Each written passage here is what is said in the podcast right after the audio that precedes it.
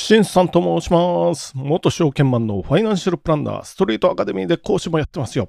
今日は8月26日土曜日。早速始めていきましょう。聞くだけちょっと気になる今日の経済ニュース。まず一つ目はこちらから。日経新聞。サイゼリア値上げせず集客苦境に。物価高円安で変動費増。損益分岐点高止まり。読みます。サイゼリアが低価格路線の維持に苦しんでいる。7月に無料で提供していた粉チーズを有料化したが、メニュー全体の値上げは見送った。サイゼリアの国内事業は新型コロナウイルスの影響を受けた2020年8月期以降、営業赤字が続くということで、お客さんがまだ戻ってこないかなと。戻ってこないっていうか、コロナ前には足りてないっていう感じですよ。まあでも今年になってサイゼリア2回ぐらい2、3回行ったかな。まあ僕もサイゼリア好きですよ。これは頑張ってるなと思いましたよ。1回か2回。まあお昼時、ランチ時。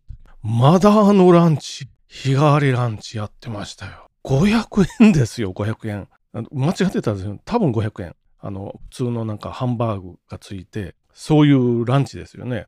ご飯が、これ500円ですよ。今時すごいなという感じですよ。ただし、まあ見た目の印象というか実際に注文して頼んだんですけど、ハンバーグちょっと小さくなってない。まあ前のを測ってるわけじゃないんで、なんか前の記憶からするとちょっと小さいなと思うんですけど、まあそれにしても500円。ドリンク、あの、ドリンクバーですよ。頼んで600円ですから、これは驚異的に安いですよ。他でもまあワインも安いでしょ。昼間なんでまあワインは飲んでないですけど、何百円ですよね、あの、デカンターに入ってるやつ。他にもいろいろ安いですよ。今これ日経の記事にはエスカルゴは映ってるし、あの、辛口のなんかチキンみたいなやつもある。あとパスタですよ。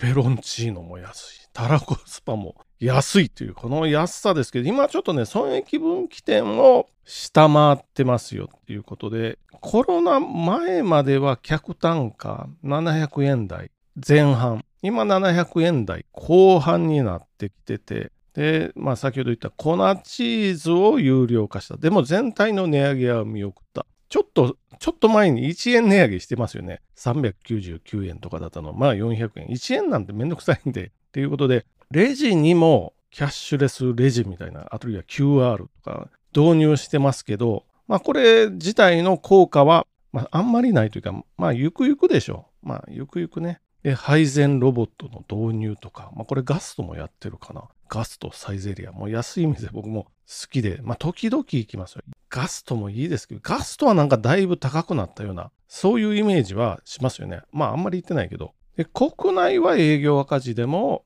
海外が結構利益増やしてきてるのでやっていけますよ。まあそれでは、そうですよね。日本のこのマネジメントというか運営でもって、それで利益を海外、アジアで増やしてますよ。そういう感じですよ。で、サイゼリアの株価の方を見ていきましょう。先週、先週じゃない、金曜日末の終値で4575円30円安ということで、あ、これは8月決算なので、もうすぐ権利付き、まあ、権利確定日、もうすぐですよ。火曜日かな？来週の火曜日、権利の最終売買日になってくるかな？というところで、株、まあ、4575円なんで100株では45万ほどですよ。これで2000円分の優待券、お食事券がもらえますよっていう形でね、まあ、優待利回りとすると大したことないというか、まあ、魅力はあんまり感じないけど、チャートも見ておきましょう。あ、でも結構上がってるな、これ、月足で見てますけど、株価的にはコロナの時は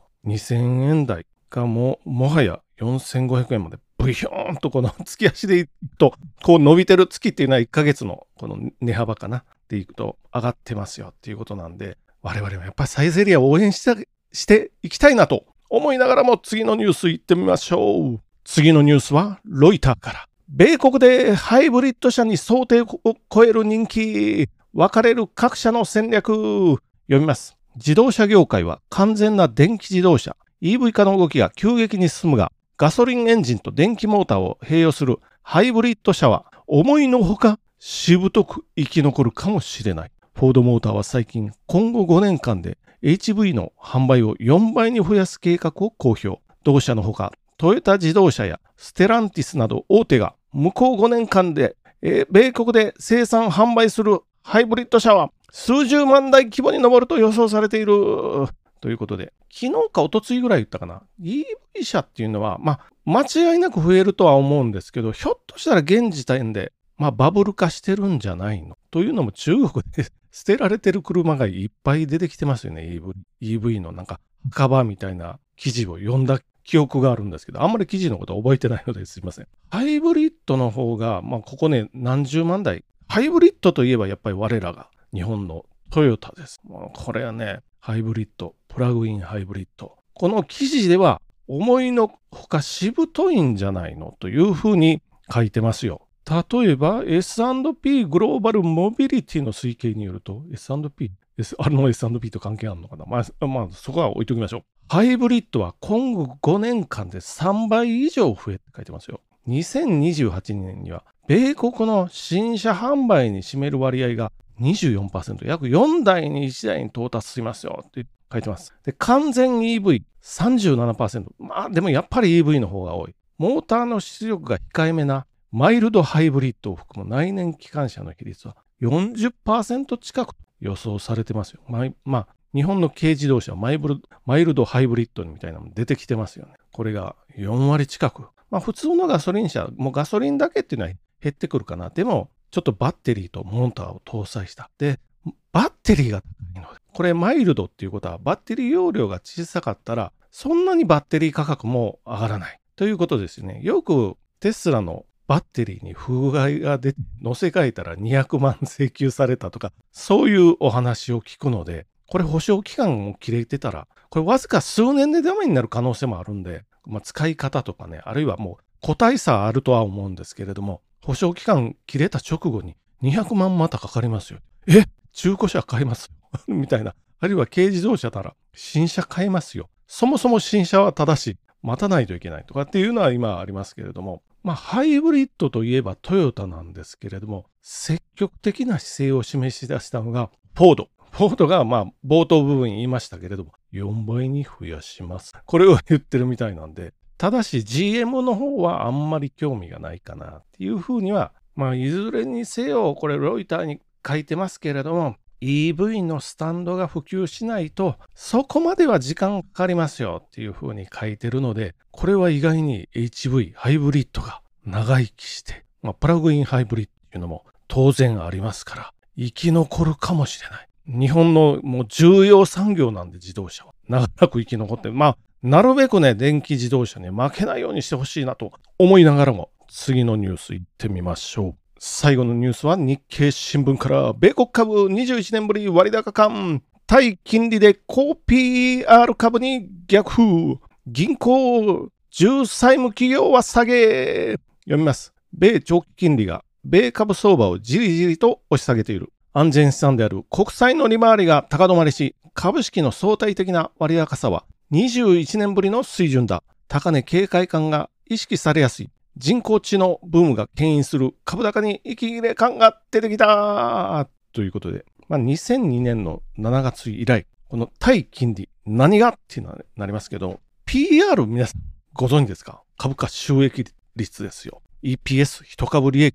株価を一株利益で割ったら PR が出ますよね。で、その逆数ですよ。そうすると株式の益回りっていうのが出てくるわけですよ。これは一株利益を株価で割る。そういうことですよね。これが駅回り。それと国債の利回りを引いて算出するイールドスプレッドっていうのがあって、要するに、これが高ければ高いほど株は割安なんですけど、その数値が低下1.07まで低下してきてますよ。これは2002年以来っていうことで、例えば2010年代からまあ前半ぐらいですよね。その時は8%ぐらい、8ポイントぐらいあったんですけど、今や1%台ということで、当然ね、あの、同じ、例えば配当利回りとか、株から得られる収益と、債券から得られる収益と比べたら、今や2年もの国債の利回りで5%台ですから、10年債で4.2とか4.3ぐらいですから、株買ってリスクを取りながらっ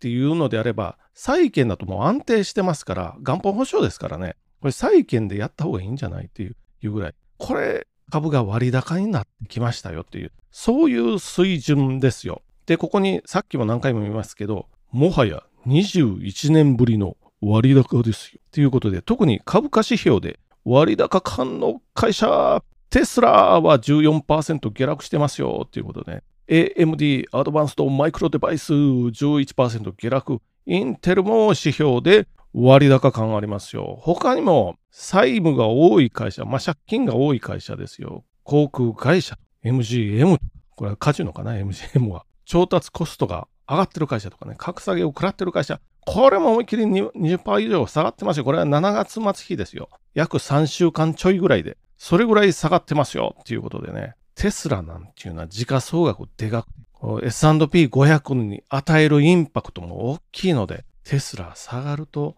どうかな割高、さっきのこの EV と EV のニュース、2番目のニュース読みましたよね。思うほど EV って進まないかもしれないぞ。ハイブリッド意外に生き残るんじゃねえのってなったらこれテスラにとってはあんまり良くないということですよ。まあテスラって、まあやっぱり日本勢としてはトヨタ頑張ってほしいなっていうのはありますから、この株がやっぱり割高で、まあ生成 AI で今年の前半部分までは賑わってましたけど、そこも落ち着いて次の玉、玉が欲しいなっていう、そういう状態になった。こっから8月後半、9月にかけてどうなるかなと思いながら終わっていってみましょう。じゃあ本日もご清聴どうもありがとうございました。